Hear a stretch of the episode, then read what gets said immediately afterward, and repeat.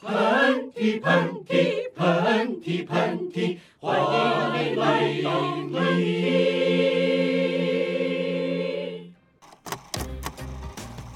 就哪怕是那种大的文化中心类的城市，都很难有当时北京的那个很多东西混合在一起的感觉。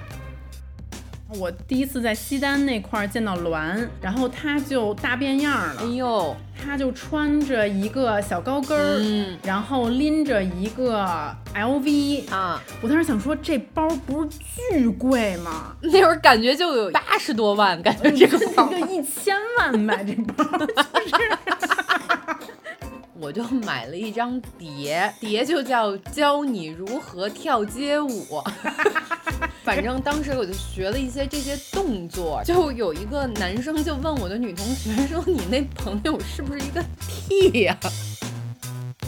当时写的一些文字，也许他的出现是那么刚刚好，是在你疲倦的时候，而我呢，我的未来没有定数，我甚至可能四海为家，居无定所。那会儿特别憧憬没有家这件事儿。喷嚏的各位听众朋友们，大家好。呃，我们这个不定时的更新又来了。这一集呢，我跟韩夏想聊的这个话题比较随性，嗯，因为你知道，这个人到了三十多岁以后，总会有一些悲伤的情绪，那也是缅怀自己的青春。然后再加上最近嗯可能发生的一些事情吧，会让我们俩这曾经的两位愤青儿，可以这么说，愤怒的青年，然后深深的感到了一种人到中年的无力感，从此开始更加怀念自己曾经的那种激情澎湃的青春。曾经两个就是在大街上嗓门最大的人，好像现在有点哑了，就是这种感觉，让我们更想去 追溯一下年轻的时候那种特别，嗯，甚至疯狂，甚至莫名其妙的那些时光。也许这些故事也是我们没有在过去的喷嚏里面所讲过的，然后今天想把它揉在一起，揉成一个不知道什么味儿的大包子，献给大家闻一闻。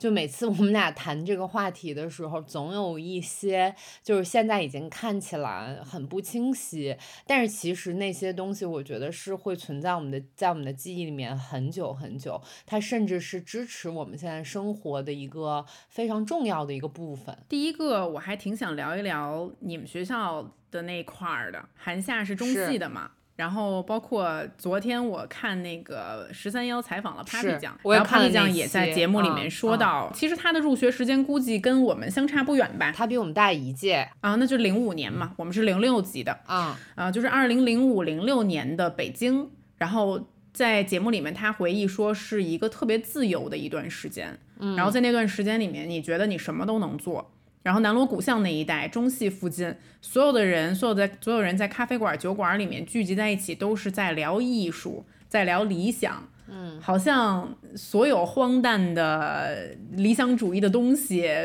都有可能会实现的那么一种感觉，所有人都有可能会成为艺术家。就是你知道那种疯狗 在笼子里边关久了，就是第一次被放出来，就是奔向那种草地的那种感觉吗。这是我第一次到南锣南锣鼓巷，因为我们当时学校就在南锣鼓巷的正中央。旁边那一条叫嗯东棉花胡同，呃，每天我们就是一群小崽儿，然后从来没有嗯见过这种生活，一下儿就被丢到了一个巨大的一个 小仓鼠丢到了一个巨大的转轮里，对，然后就是你真的是特别贪婪的吸收着周围的一切。嗯，我记得当时可能呃南锣鼓巷没有这么多网红或者打卡的这种什么咖啡店，它就是完全很没有，嗯它就是很多嗯很多那个艺术家、什么音乐人，我还记得当时有非常多的音乐演出、电影放映。包括沙龙、座谈，然后唱片店，就是密度相当大的聚集在了一条街里面。然后南锣鼓巷走到最北边呢，也就是北京著名的摇滚圣地毛，等于说你这今天晚上从我们学校开始了，走到这毛，你可能中间要碰到好多波打招呼的人，然后大家要聊好多好多次，聊的内容呢不尽相同，但是又能够放到同一个。圈层里面去聊，我觉得这特有意思，因为在现在，我觉得在世界上的任何一个地方，你都很难去再看到这种景象了，对。就哪怕是那种大的就文化中心类的城市，都很难有当时北京的那个那个很多东西混合在一起的感觉。嗯，是的，因为在北京就是新疆饭馆特别多，当时，然后当时在南锣鼓巷和鼓楼大街这个交口呢，有两家特别著名的，一个叫南疆，一个叫北疆。嗯，我也不知道他们为什么起这个名。就是对着面儿，对，然后呢，呃，你去的那儿就是相当看了一场时尚表演，就是真的是穿什么的人都有，你可能就是走进去，就门口先坐了两个，就是那种大鸡冠子头，就是那种莫歇干，然后再往里走，就是那种浑身都是钉的那种那种人，然后再往里走，可能就会有那种大长头发那种金属的男的，啊，还会有几个就是文质彬彬的诗人坐在那里一言不发，然后还有几个就是那种。中戏的男生用亢奋的声音喊着什么“老板烤串儿”，你知道吗？就是那种。三个。打包带走，嗯，对，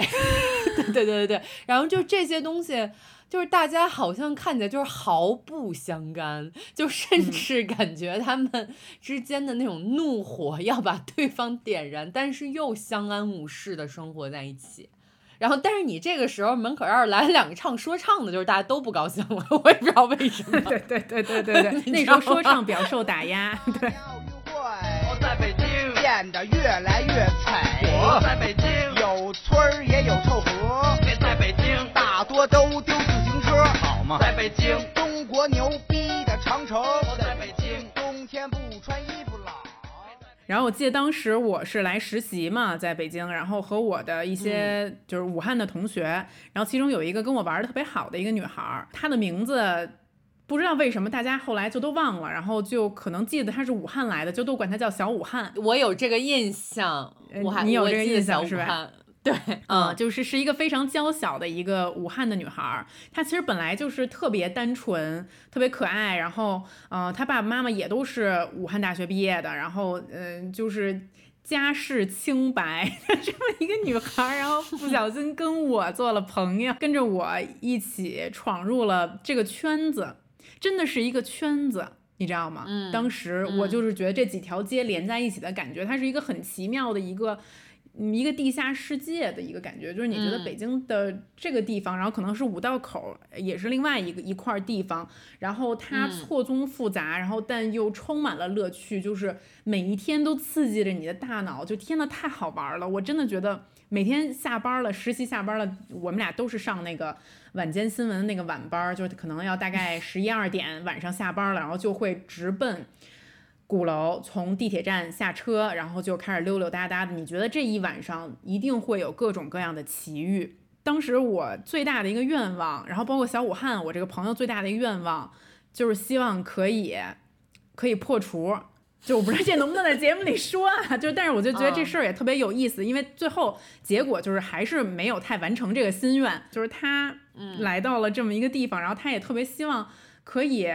就是可以做一个对他自己来讲石破天惊的这么一个事情，然后一直在希望有这样的一个偶遇，然后希望有这样的一个冒险。虽然说这个冒险最后失败了，但是最后我觉得这这几乎是成为了呃我我对那段时间体验的一个特别特别有趣的一个一条故事的一个复现。就是我也一直在帮他想辙，但最后好像又没有成功。但好像这种荒诞的青春，就是以无数条故事的复现的形式，就是插在那段时间里面。我当时的很多回忆都是跟当时的一种酒有关系的。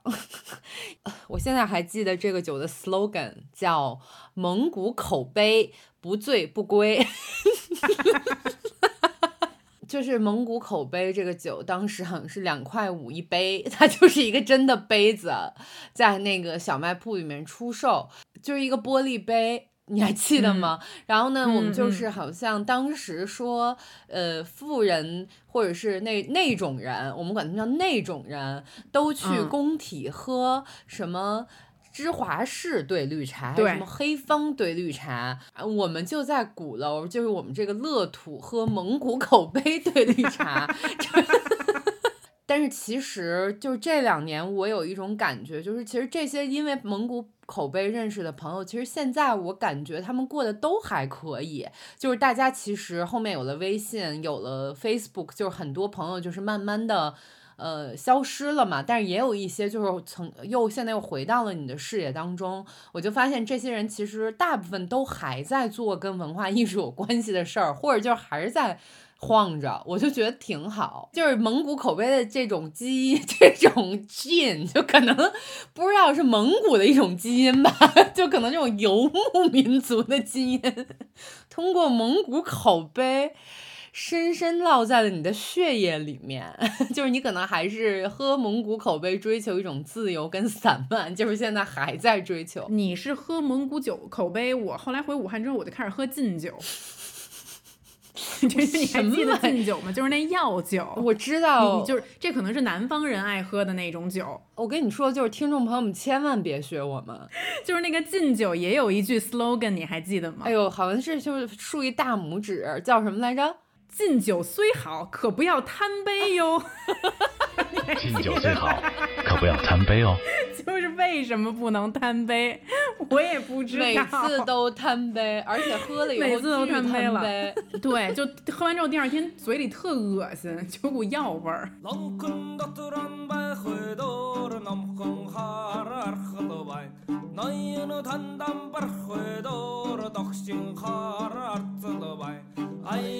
can dancing ولسه can dancing عيلة 我记得我那会儿就是刚开始学英语，然后呢，我就说太好了，就是有这么多就是来自各国的老外，然后我就可以去很多免费的英语角，你知道吧？就是大展拳脚。但是呢，你知道当时就是来北京的老外，他不光是英美人，他有很多什么欧洲人啊，什么乌拉圭人啊，什么德国人啊，然后就学了一大堆各个国 国家口音的英语，然后很多我也听不懂，但是挺挺好玩的，就是我就听他们讲一些，当然也听了一知半解的嘛，讲一些就是他们国家的事情，我记得特别清楚，就是当时认识了很多来自世界各地的朋友吧，就那些人也是那种穷游到中国的，可能是刚毕业的国外的大学生，可能也是在就是语言大学或者北大人人大学学汉语的那种。讲着讲着呢，就是大家在蒙古口碑或禁酒的诱导下，就成为了亲人。反正我想到那段时间的北京，怎么说呢？嗯，确实还挺是一种灵感的来源的。就就是我前段时间想试着回忆当时自己的感受吧，然后也找到了一些当时写的一些文字。嗯，然后我发现我有挺多的笔墨都是在描写当时的北京带给我的一种感受的。你要不要来一段儿？我我我给大家读一段愤怒的吧。嗯，这一段话好像是我翻出来，就是二零零七年写的，就我不知道韩夏当时有没有不、不小心读到过啊。然后 这个名字叫做《十九岁日记》。生活就像养了只发情的猫，到了那几天，便总会纠缠着你，让你听它歇斯底里的嘶吼，还要你看它发骚。就是我还蛮喜欢押韵的。火辣辣的太阳照得小身条闪闪发亮，六味地黄丸加可乐永远变不成春药。什么玩意儿？我每天，我每天穿上青春赋予我的人皮外套，像模像样的坐在镜子面前，看看这副属于我的外套今天长成了什么样儿。哎，好像可以配个 beat 的感觉。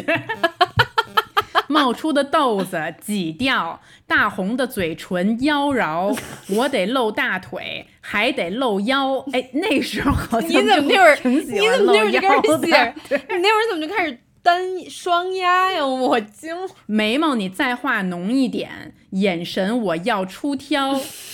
反正这副与青春有关的肉体已经落在了我手上，行为乖张，我心里就发痒。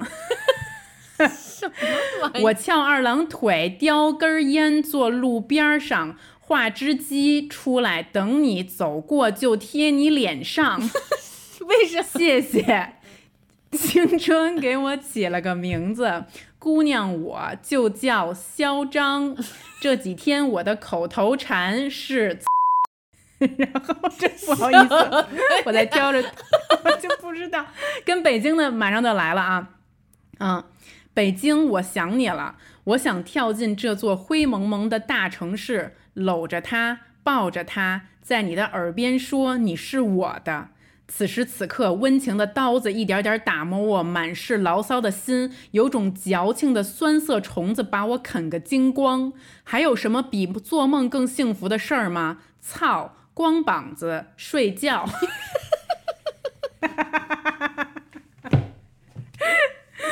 就是这是我的十九岁日记。哎呀，我的天呐，我觉得就是还还挺好的，就是虽然有一些，就我听着有一些感动，就是因为我我觉得这种东西可能，嗯，就是挺难回来的了，我也挺难在现在的，真的是挺难在现在的年轻人就是身上再去找到这种。这种就是好，就是很不顾一切的这种外部呈现，你知道吗？就是要极致，就是要嚣张，就是要出跳，就是要呐喊，就是要咆哮。哎，我觉得，哎，你你你读了这一段以后，我突然找到了一个，就是我刚出国的时候写的一段我关于北京的回忆。你来读一读。我可能我这个就更矫情啊，就没有你刚才那个那么多的押韵。我就是 我这没想到，听感上并没有那样。嗯，我说北京的夏夜对于我来说才是夏天的开始。嗯，脏串儿，各种串儿，假新疆大哥的猫肉串儿。假新疆大哥是怎么回事？就是因为当时有一个新疆饭馆，大家经常去，然后发现它好像是一个。不是真的新疆大哥，是一个山东大哥。然后说他烤猫肉啊，就是反正我就这么写。接着读。嗯，假新疆大哥的猫肉串儿，山东小弟烤的蒜，上完厕所不洗手，大姐涮的宽粉儿。嗯，等了上等了三个小时的钵钵鸡，吊着吊着红油的豆腐皮儿，然后就是我们永远都去的那几个地方，呃。喝喝多了以后，把别人的鞋扔进雍和宫的墙里，嗯，把你所有能想象的酒精都混着喝，嗯，喝到在 school 对面的公厕扒着坑等着吐，嗯，喝到鼓楼所有的胡胡同都掉个过儿，嗯，喝到喝到三里屯的日光把眼睛晃瞎。六点，大爷们开始遛遛早了。我知道我的眼线已经花了。你这也开始我这也有押韵。咱那时候好像都有这种感觉。但是可能，但是可能两个小时之后我就要开始工作，嗯，进行三天无止境的写作，嗯，空调把我的氧气都吸干了。这可以吗？空调会吸氧吗？我不知道，我不知道我写的是什么啊。嗯，虽然我觉得这并不给我更高的希望，但是我觉得安全，仿佛内心把世界再颠倒一遍，腿上也充满了淤青。嗯嗯，但是我还是觉得安全，供给给我渴求的安全。嗯，什么？我什么？我写的是。呃哦，这下面一段就不是写北京的，然后最后一句就是我真的想家了，我想北京了。嗯嗯嗯，写的很好，就是 好像跟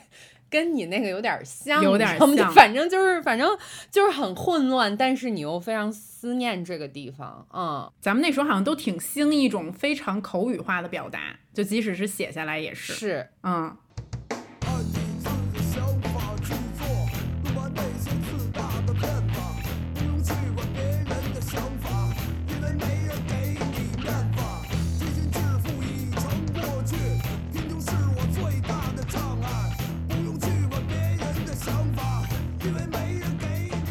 我想问你个问题哈，就是你现在就是你你搬走了以后，或者是你你也在世界各个地方生活过这么长时间，你还会想念当时的那种那种由混乱、混乱、愤怒、脏 什么一切就是罪混合在一起的这种感觉，你还会思念它吗？你知道，其实当时我走的时候是二零一零年就离开了北京。然后去了英国，然后从二零一零年一待就几乎有十年的时间，然后断断续续，后来就回北京，然后现在在上海。然后在这过去十年的记忆里面，我总是不断的提起北京，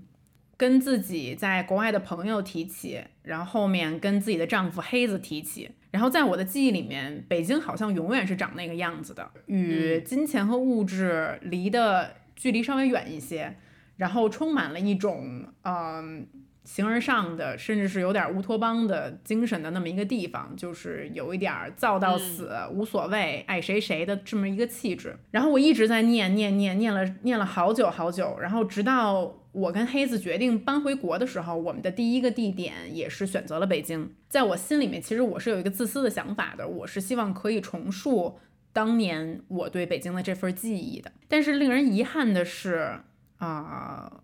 我们好像就再也没有再找到这种感觉了，嗯。然后黑子的话，嗯，他跟我体验了快一年的北京吧，然后跟着我一起踩自行车去过去的很多地方，D 二二也不存在了。Propaganda 也好像也形同虚妄，虚形同虚设吧。然后鼓楼那一带就变成了一个旅游旅游景点儿，更不要说愚公移山、毛这些地方几乎都死了。后来我们在北京的时候，就是二零一九年、二零二零年的时候吧，仅仅存在的一些小的演出场地，后来随着疫情的关系，也都 有点不太行了。就算是这些地方不存在了，那我曾经想去寻找的那种精神的东西，嗯，它留给我的那种独特性。好像在十年之间，以一种我也不知道到底是怎么回事儿，但就突然找不见了，以至于其实当时我搬离北京的时候，心中是带着这种遗憾和伤感的。嗯嗯，你刚才提起来了一个地儿，就是因为之前嗯，北京是有很多那个。夜店，我觉得可以这么说嘛？嗯，对对对，对，就是就是很多东西是围绕着它生长起来的。它虽然是一个我，它虽然是一个我，你还记得那会儿的三里屯脏街吗？那当然了，嗯，我还记得我最初的很多呃启蒙都是在三里屯的脏街形成的。那边有很多那种小的 club，里面放着那种 hip hop 的音乐。呃，另外就是这个，大家不要学我啊！但是当时我们看电影的唯一的途径就是 DVD，啊，那会儿还没有很多下载啊什么之类的，或者是你也没有办法去购买正正版的那个电影票，或者是网上的版权，你只能是去买 DVD。然后，但是 当时那个三里屯的脏街有很多就是 DVD 店，我有很多朋友是在那些买 DVD 的过程中认识的。我还记得那会儿第九。第第九是第五是九块钱，第九是十三块钱，好像就是高就是高清，是是是是是高清的，对，嗯，这都是按片儿卖的，连盒都没有。然后蓝光的是什么多少钱？因为那会儿没人买得起蓝光的，就是就是家里最有钱才 买得起蓝光的，对。然后很多很多电影都是在那个三里屯脏街的 DVD 店里面买到看到的。然后咱们那时候用的那个笔记本电脑也都特别。陈旧，然后都是旁边有一按钮，然后叭，然后给你呃给你蹦出来一个，然后你然后你就小心翼翼把你那张光碟给放进去，然后。再把这个笔记本电脑这给合上，然后就会听见笔记本电脑发出呜，就声巨大，然后有时候就还特烫。但是两个小时就是可能一部非常奇异的电影的这么一个旅程就开始了，它就真的是在这种情况下出现在你面前的。现在你可能什么三分钟看一部电影，什么快进把它拉着看完了，什么快二倍速看，我觉得那会儿就根本不存在，就是因为你那会儿买这张碟可能要花你生。活费里面的某一部分钱，对不对？就是你肯定就根本不舍得，就是不喜欢这个电影也得看完了它。而且我记得那时候我家就跟书架一样，有一个架子是专门放这些碟的，嗯，就是也是一个个全都给放好了。然后如果是特别不想让我爸妈知道的那种，什么索多玛 一百二十天，就给他 就给他塞到那个缝儿里面。然后他就像韩夏说，它更是一个物体一样的存在。就你看到了，我花了这个钱，我花了这个时间，然后我看了这部电影，它在我的脑子里面存在这个位置。我记得当时还有好多那种拉片儿会，哎呦，我现在想想，我可能就再也不会去这种这种地方了。你能形容一下这拉片会？就是拉片儿会呢，就是找一个，一般就是找一那富二代家里边儿，因为就是有那种杜比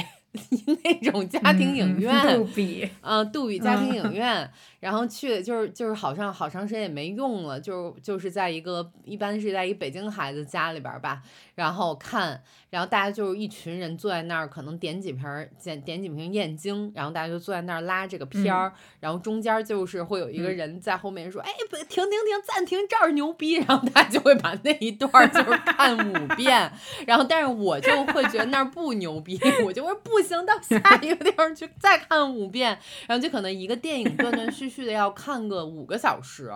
嗯，然后看完了以后，嗯大家就坐在那儿讨论。讨论完了以后，这嗯一晚上就可能就天亮了。我现在就会觉得说，当嗯时就会觉得说干嘛？但是想现在想想，却有一点美好，你知道吗？就因为现在肯定嗯，不嗯会再有这样的会了，也不会有一群年轻人坐在那儿，就是为了这么一部国外七十年代的电影，要花一夜的时间去讨论它。真的很有意思。然后大家可能就会。呃，找到这个导演的信息，包括这个电影的 soundtrack，就大家可能就是在唯一的那一台电脑上去搜这些唱片，去搜这些人的生平，然后懂英语的那个人就给大家翻译一下，对。Save me, save me, save me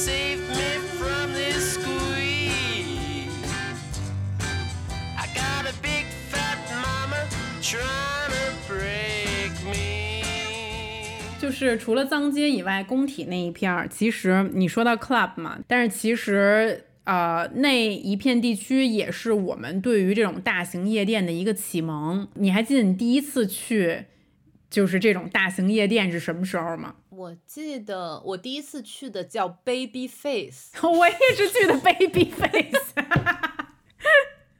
因为当时在旁边有一个叫法国文化艺术中心、法国文化馆，你记得这个地方吗？嗯嗯嗯，嗯，然后现在它还开着，还是会放电影什么的。但是我们就记得我当时从那儿看完电影出来以后，我就看到旁边有个地方叫 Baby Face，在里面嗯出来一些俊男靓女，啊，真的是那特别的潮酷见过，的那种俊男靓女。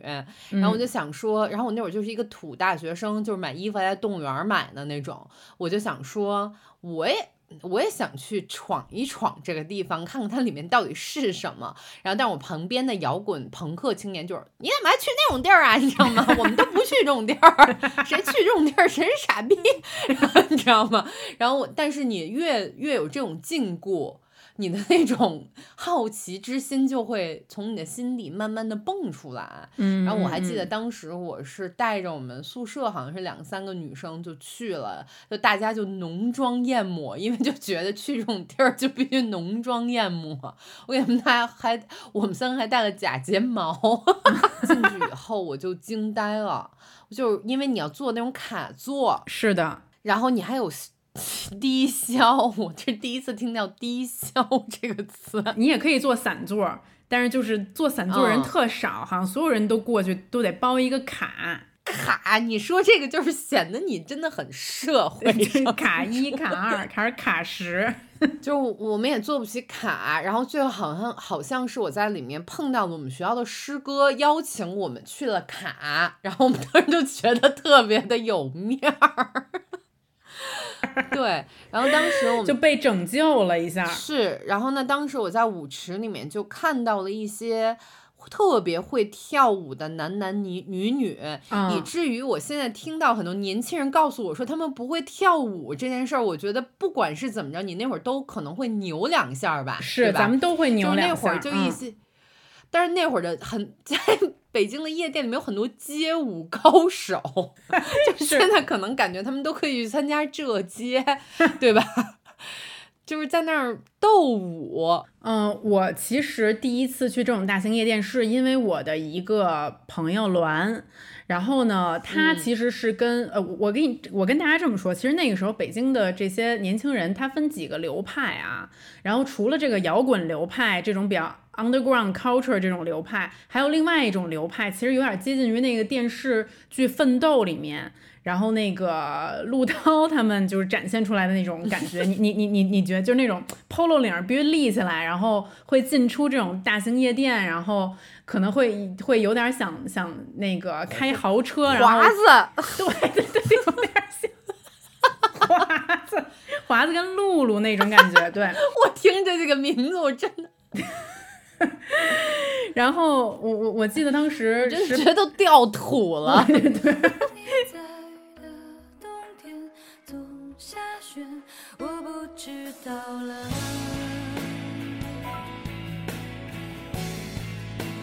就算再寒冷，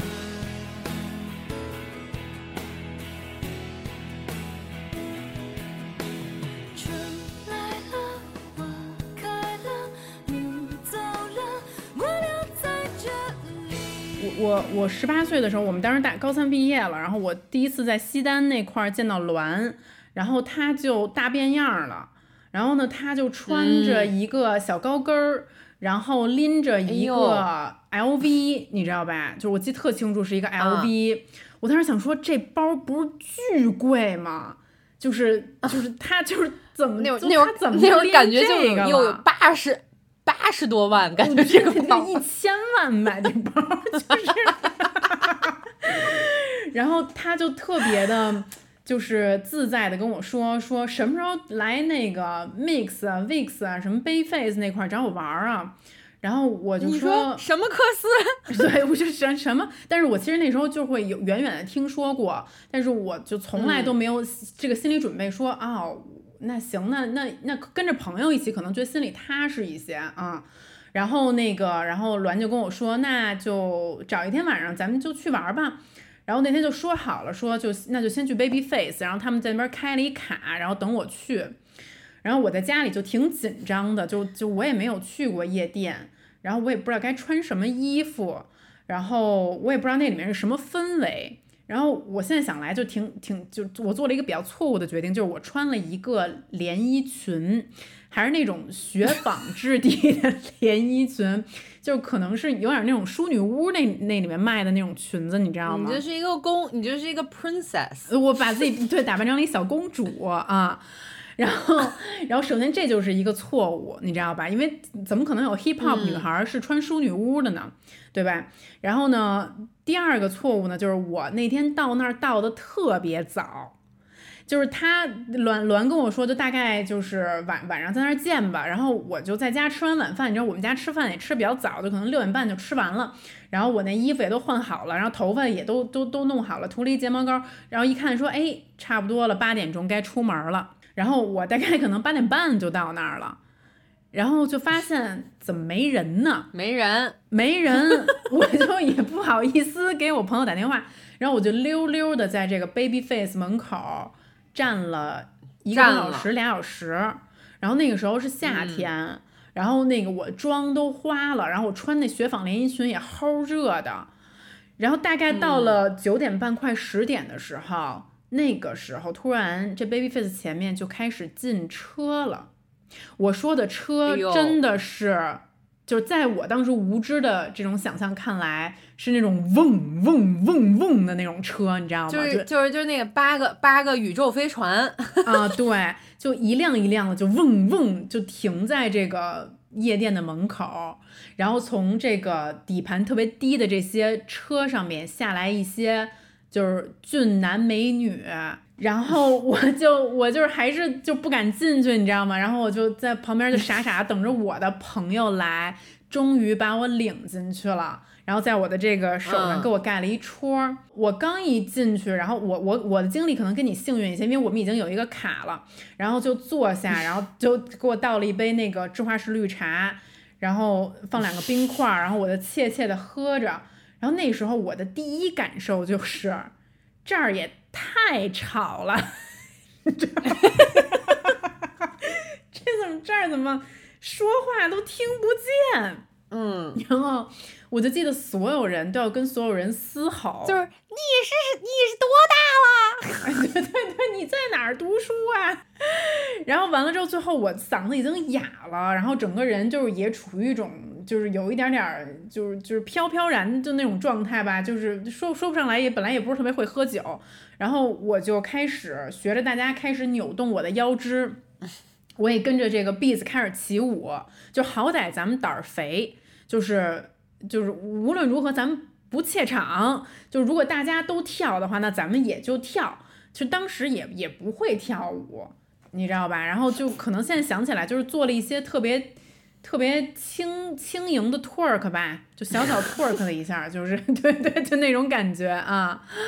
然后呃，旁边如果就是你知道卡跟卡之间离得都还蛮近的。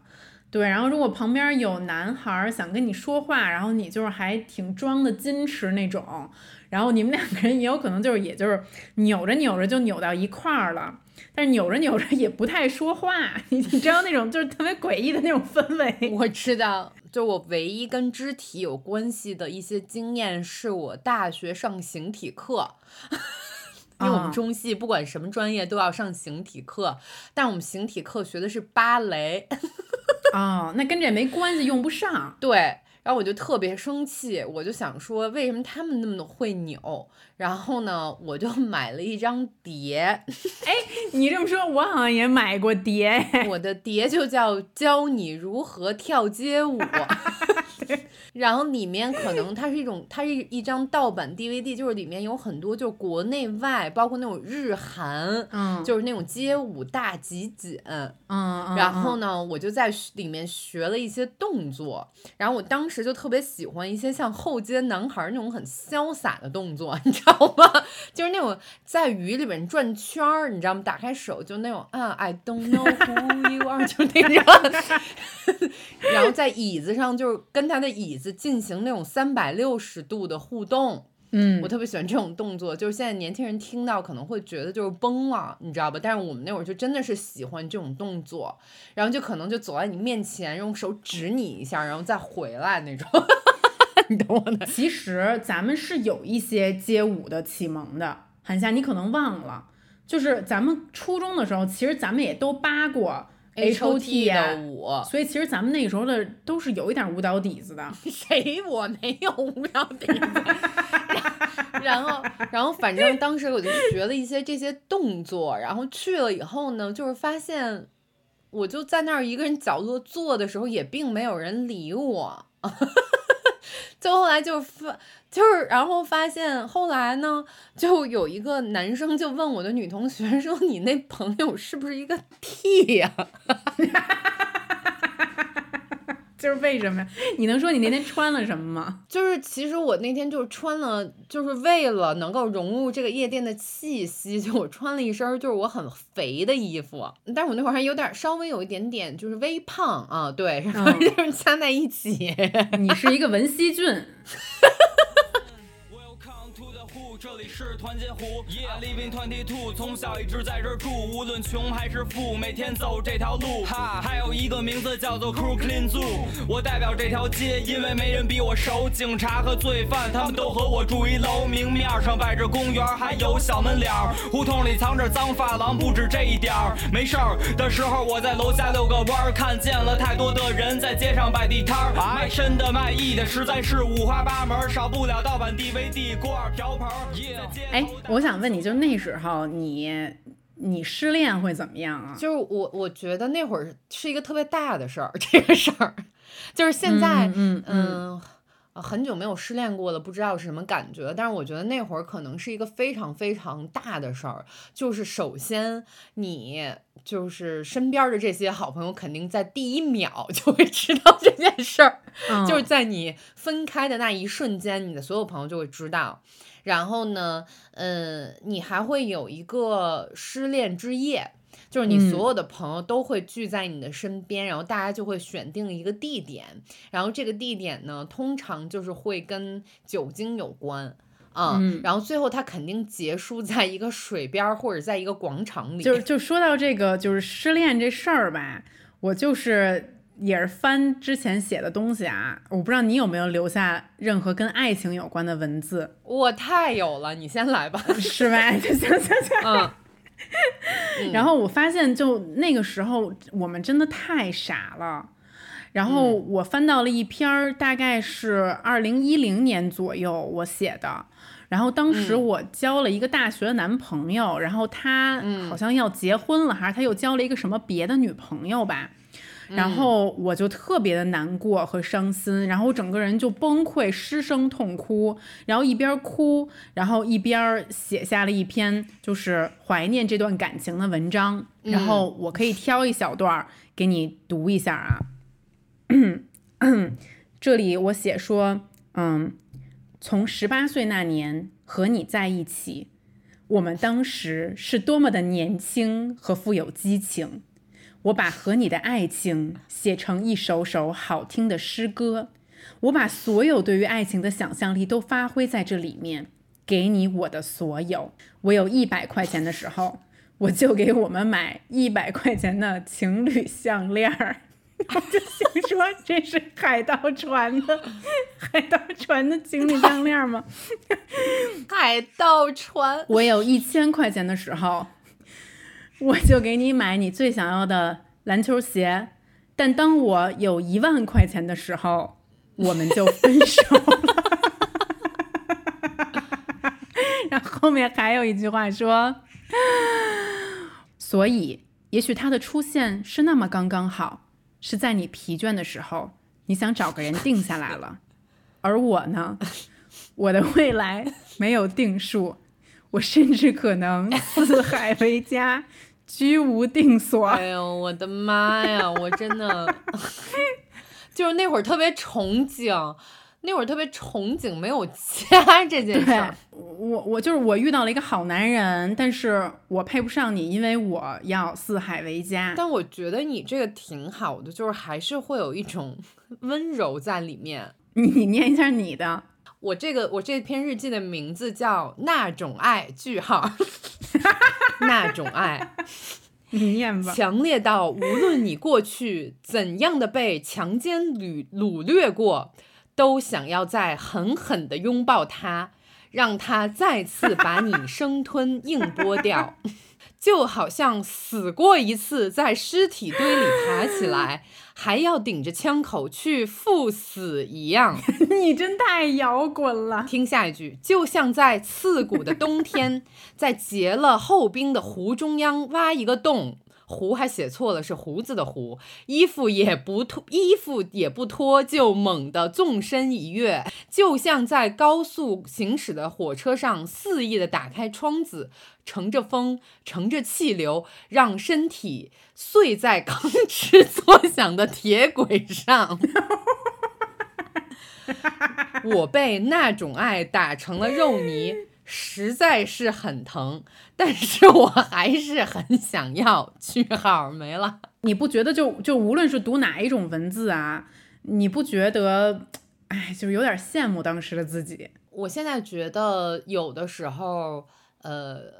我举个例子，其实我上个月因为北京哪儿也去不了嘛，我就一直在过去的这些地方走，骑自行车，嗯然后去公园儿，我就一直在走。然后呢，有一个瞬间，我甚至觉得我回到了那个时候的自己，因为这些地方是没有变过的，就是那些公园儿，它其实还是以一个相相同的形态留在那儿嘛。然后我就会觉得说啊，就是好想有那么一瞬间，还有那种可以纵身一跃的感觉啊，你懂我的意思吗？嗯，因为现在我就会觉得没有一个人和一件事儿值得我再去体会那种感觉了。呃，我觉得不可避免的是，我觉得现在的世界已经没有过去的那个样子了。其实我还蛮想仔细聊一聊这一点的。嗯嗯无论是从它混合的程度、开放的程度，以及我们去吸收的程度，都嗯没有过去的那个样子了。那时候的感觉就是大家的感受都是非常外露的，并且不介于去表达自己的感受。是，我们好像不怕爱，也不怕被爱，也不怕受伤害，并且不怕表露自己的脆弱。嗯，会有这种感觉，就是所有的那种感觉都像是新的一样，然后可能是因为是新的，所以就不介意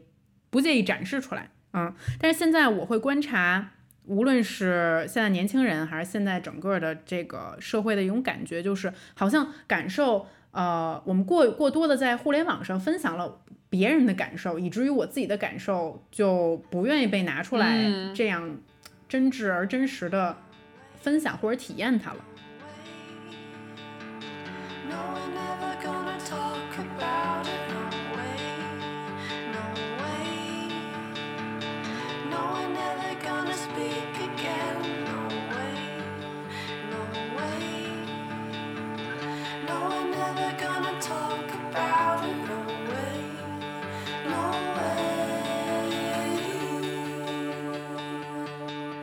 经常看现在的年轻人，会觉得他们就是不敢会把自己自自己收的太多了，嗯。啊、然后嗯，就是会逃逃避，然后或者是躺平，无论是面对事业还是感情。嗯。然后现在的男孩儿也都不追女孩儿了，女孩儿好像也不追男孩儿了，嗯。大家好像就都不说爱了，嗯。啊，就有这样一种感觉。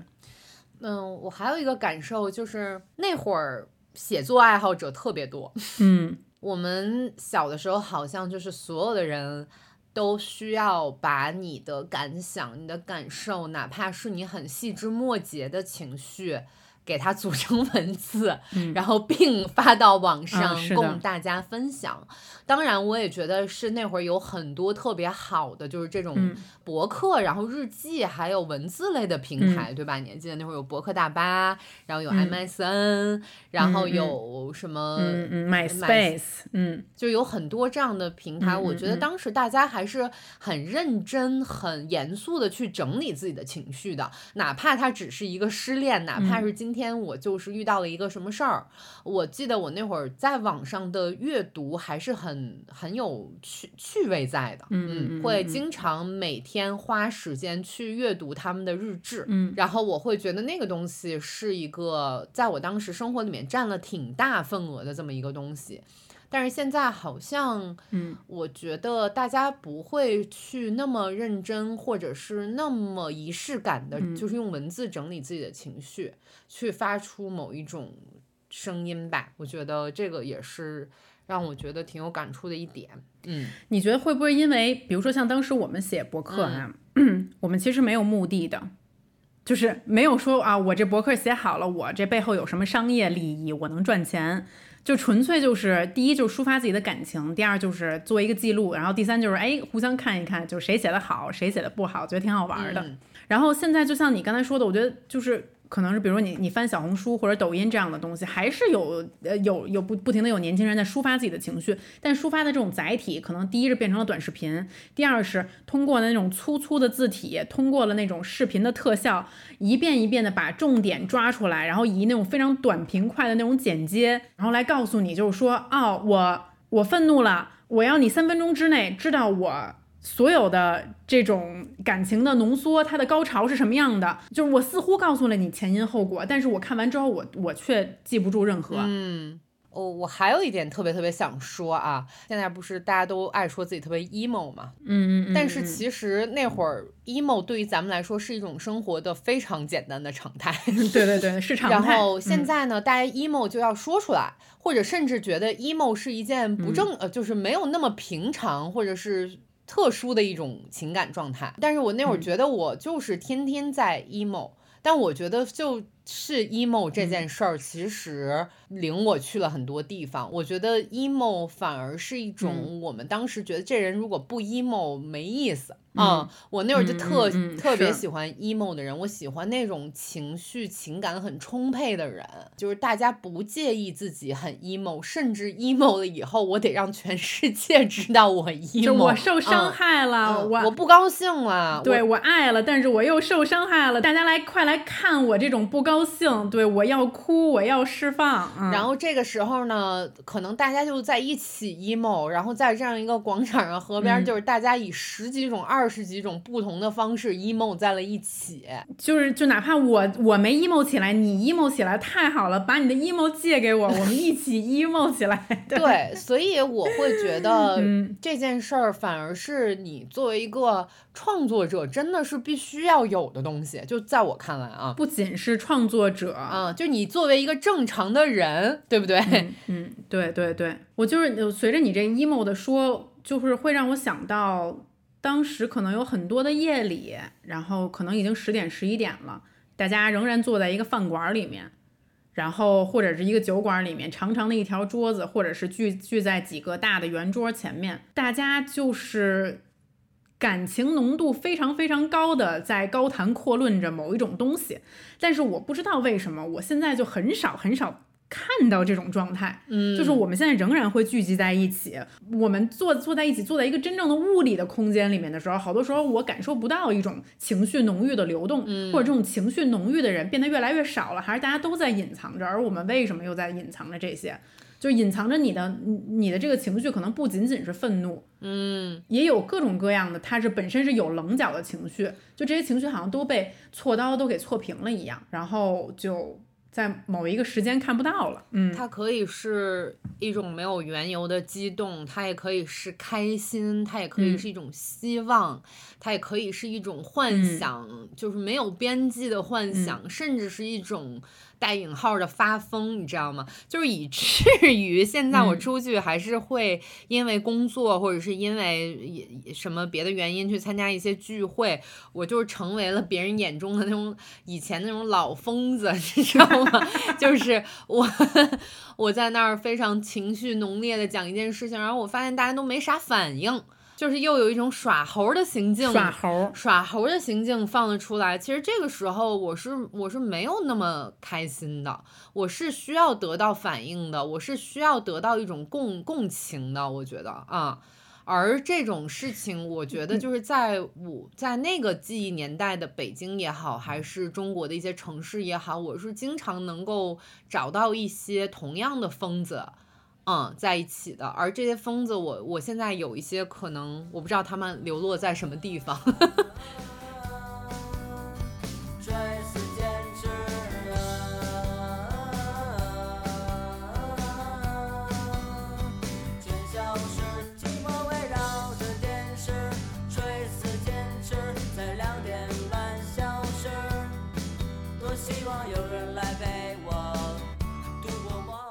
你刚才说的特别好，就是我们把过分的情绪都浪费在了网络世界里面，这肯定是一个非常嗯。呃明显的一个元素，就是我在网上可能跟别人说的话太多，或者我摄入的信息太多，我已经忽视了我自己的声音，因为我听到了太多其他的声音，嗯。那我自己的声音到底在哪里？尤其是对于我觉得刚刚出嗯。学校或者还在被教育的学生当中，我看到了太多的声音，那我自己在哪里呢？然后，另外，我们的教育也没有鼓励你去有这种独立思考的能力，并且我们也不鼓励去释放情绪的能力，甚至这种释放情绪会被当成是一种，就像我刚才说的发疯，或者说是你这个人不够靠谱、不够稳当，然后或者你说的这个话会给你造成什么样的后果？我觉得很多教育或者很多别人的规劝是这个样子的。嗯，就我眼前就是有一段特别幼幼稚的，我之前写的也是一小段文字吧，然后就在这个时候我就顺着一起念出来了。虽然它很幼稚啊，它是当时那个幼稚的我的一种呐喊。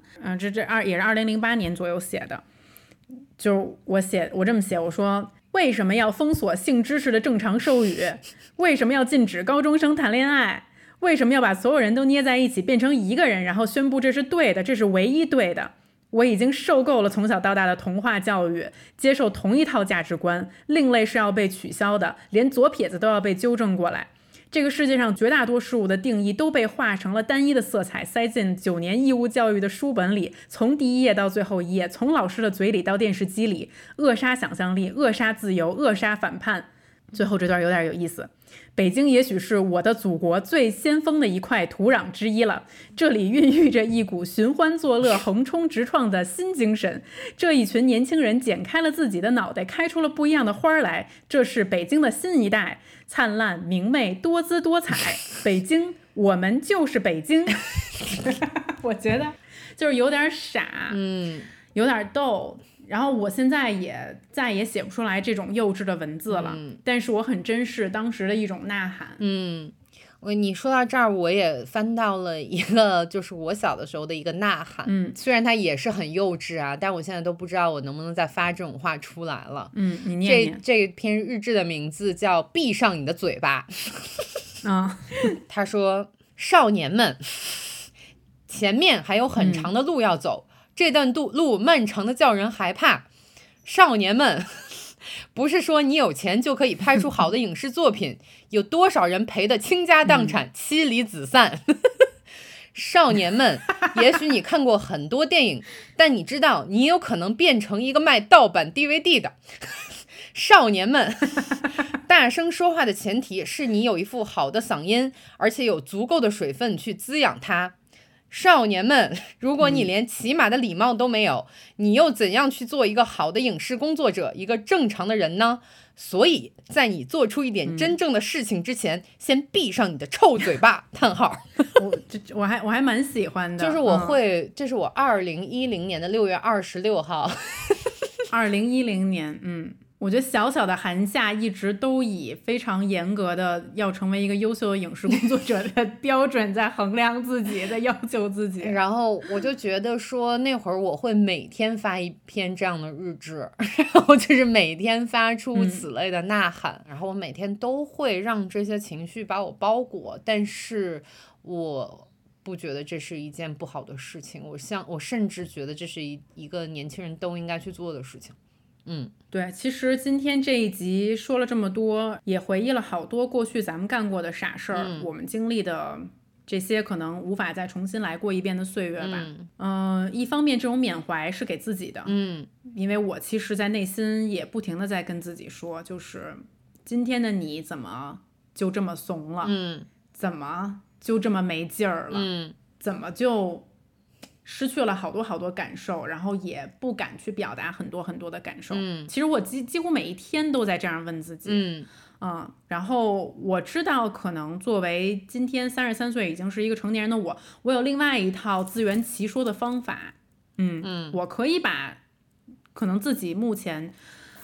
的种种软弱，然后把它包裹得很好，但是我也清楚自己内心其实还是住着那个过去的一个愤怒的青年。嗯尤其是通过像今天这样的回忆，会让那个人再复活一些。嗯，就是其实今天我们说了好多挺散漫的，甚至是乱七八糟的，甚至是那种很游离的那些回忆的片段。嗯，其实在这段时间。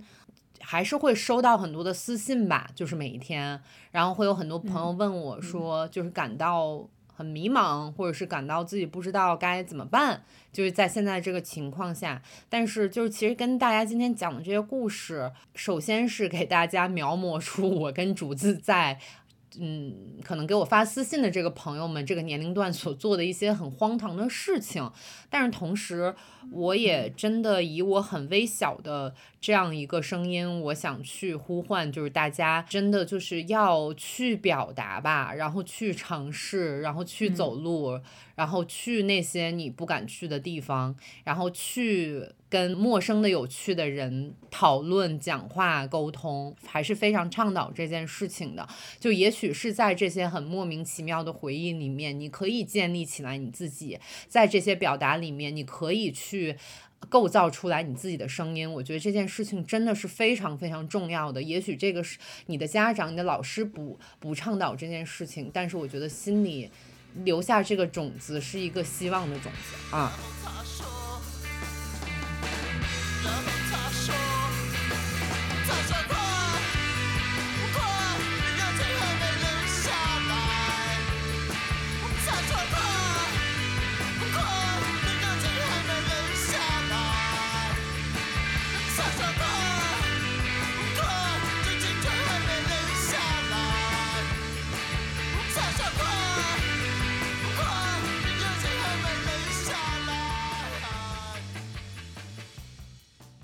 说到这儿了，我觉得我特别想要问你一个问题，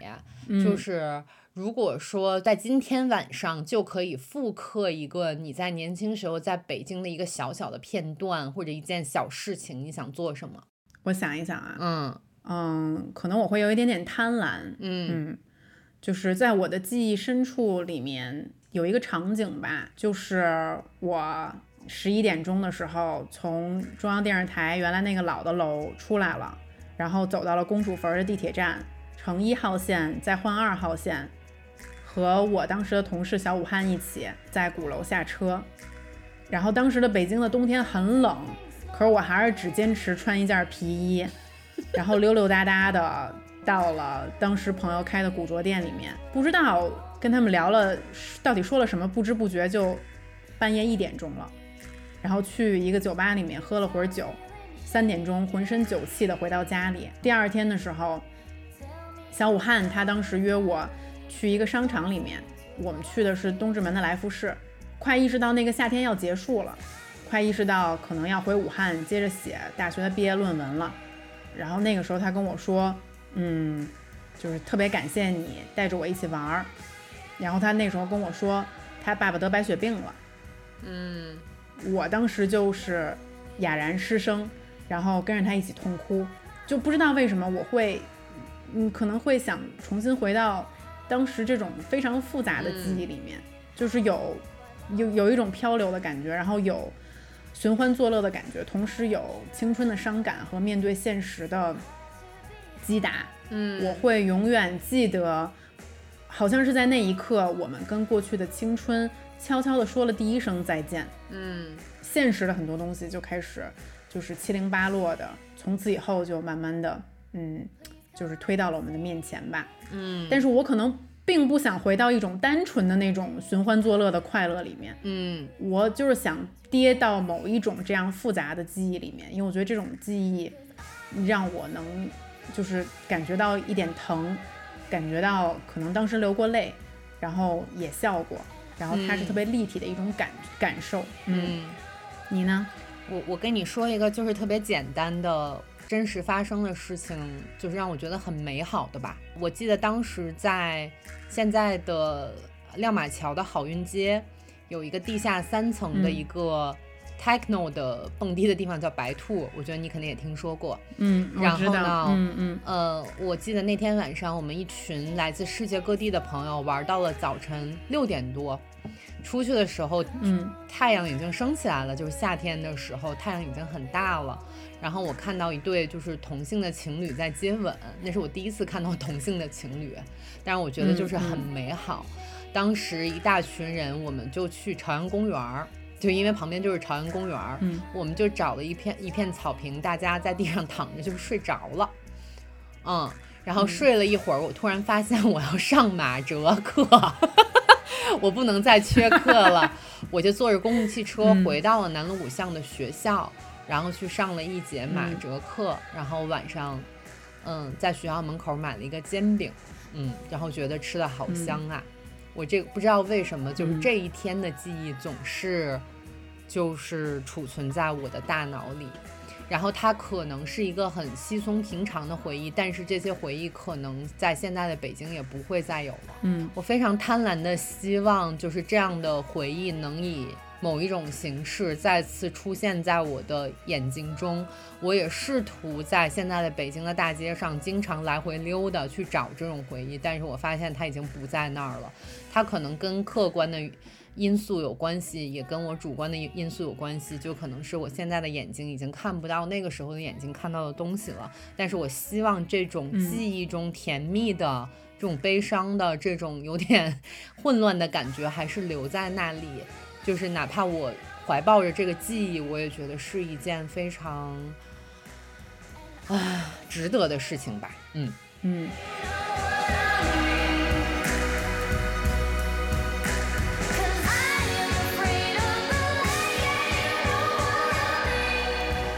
所以说，就让咱们今天这集喷嚏，然后送给我们过去的这些记忆好了。嗯，啊，就是为此特别留念。为此特别留留念，省得我们俩到四十多岁的时候记不住了，然后再拿出来听一下。嗯，对对对，没错，嗯，大概就是这样。嗯然后，如果说最后再要增添增添一句话的话，就是希望此时此刻在收听喷嚏的年轻的你，一定要不枉你的青春。嗯，嗯希望你大步的走出去，然后大声的说话吧。嗯嗯嗯嗯，好，那就这一集就这样吧。嗯，相聚欢，别亦难。待到下起喷嚏时再相见。工作人员。